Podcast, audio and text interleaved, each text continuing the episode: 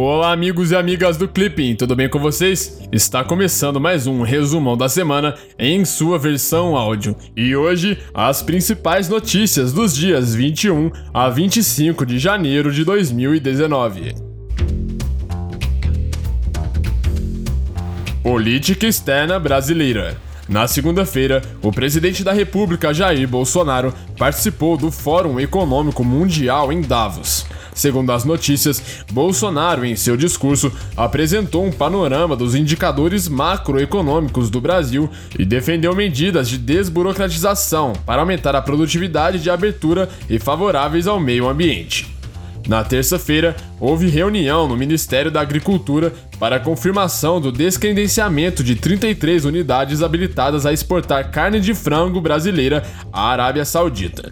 De acordo com a notícia, as razões informadas para a não autorização das demais plantas habilitadas decorrem de critérios técnicos e, portanto, planos de ação corretiva estão em implementação para a retomada das autorizações. Ainda na terça-feira, o embaixador brasileiro nas Nações Unidas, Frederico Meyer, afirmou que o Brasil continua a defender as soluções de dois estados na questão israelo-palestina. Ainda segundo a notícia, Meyer também elogiou a iniciativa norte-americana de mediar um acordo de paz entre as partes. Na sexta-feira, uma delegação de líderes religiosos palestinos chegou ao Brasil para tratar de posições brasileiras quanto à mudança da embaixada para Jerusalém. América Latina e Caribe. Na sexta-feira passada, o governo colombiano anunciou a responsabilidade do Exército de Libertação Nacional, o ELN, pelo atentado em Bogotá. Segundo as notícias, o presidente da Colômbia, Ivan Duque, encerrou formalmente as negociações com o ELN após o atentado e pediu ao governo cubano que entregasse os líderes do movimento. Na segunda-feira, o ELN assumiu a responsabilidade pelo atentado, qualificando-o como uma operação lícita dentro do direito da guerra. De acordo com a notícia, o ELN ainda teria insistido na retomada dos diálogos de paz no comunicado. Na quarta-feira, o governo cubano negou a devolução dos líderes.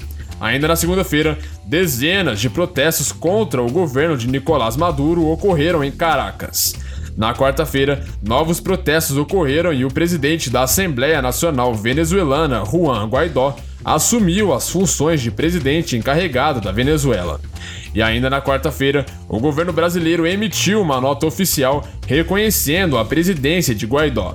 Segundo a nota, o Brasil apoiará política e economicamente o processo de transição para que a democracia e a paz social voltem à Venezuela.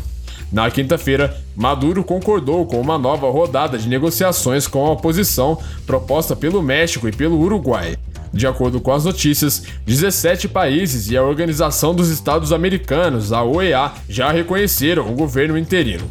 Ainda na quinta-feira, o Conselho Permanente da OEA cancelou o pedido de desligamento da Venezuela da organização, além de retirar todos os membros do governo da entidade. União Europeia.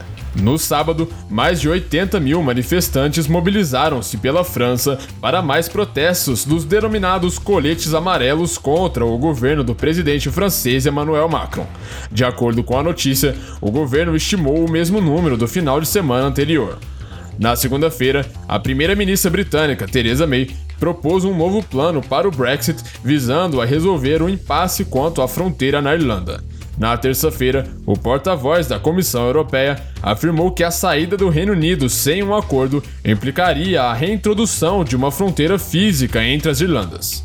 Já na terça-feira, Alemanha e França assinaram um tratado de cooperação cuja intenção é contribuir para a futura criação de um exército europeu.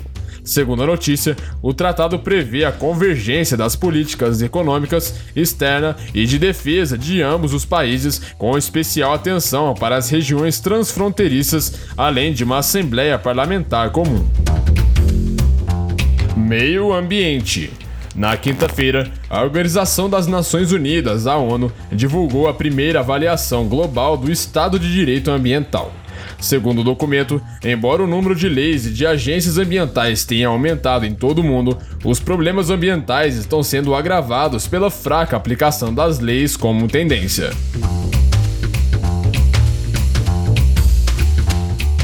Economia na segunda-feira, a nova economista-chefe do Fundo Monetário Internacional, FMI, afirmou que a expansão mundial tem perdido força mais rapidamente do que o previsto, dado o crescente vínculo entre as tensões comerciais e os mercados financeiros. O FMI também aumentou a previsão de crescimento do Brasil para 2019 para 2,5%. Ainda na segunda-feira, o monitor de tendências de investimentos globais da Conferência das Nações Unidas sobre Comércio e Desenvolvimento divulgou dados sobre o investimento estrangeiro direto, o IED global. Segundo a pesquisa, o IED teria caído quase um quinto em 2018 com relação ao ano de 2017 por conta da reforma fiscal corporativa nos Estados Unidos.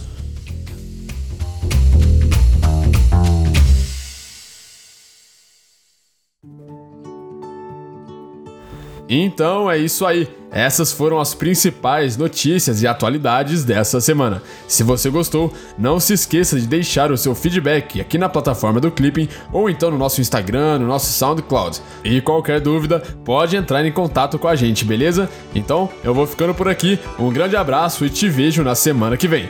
Tchau!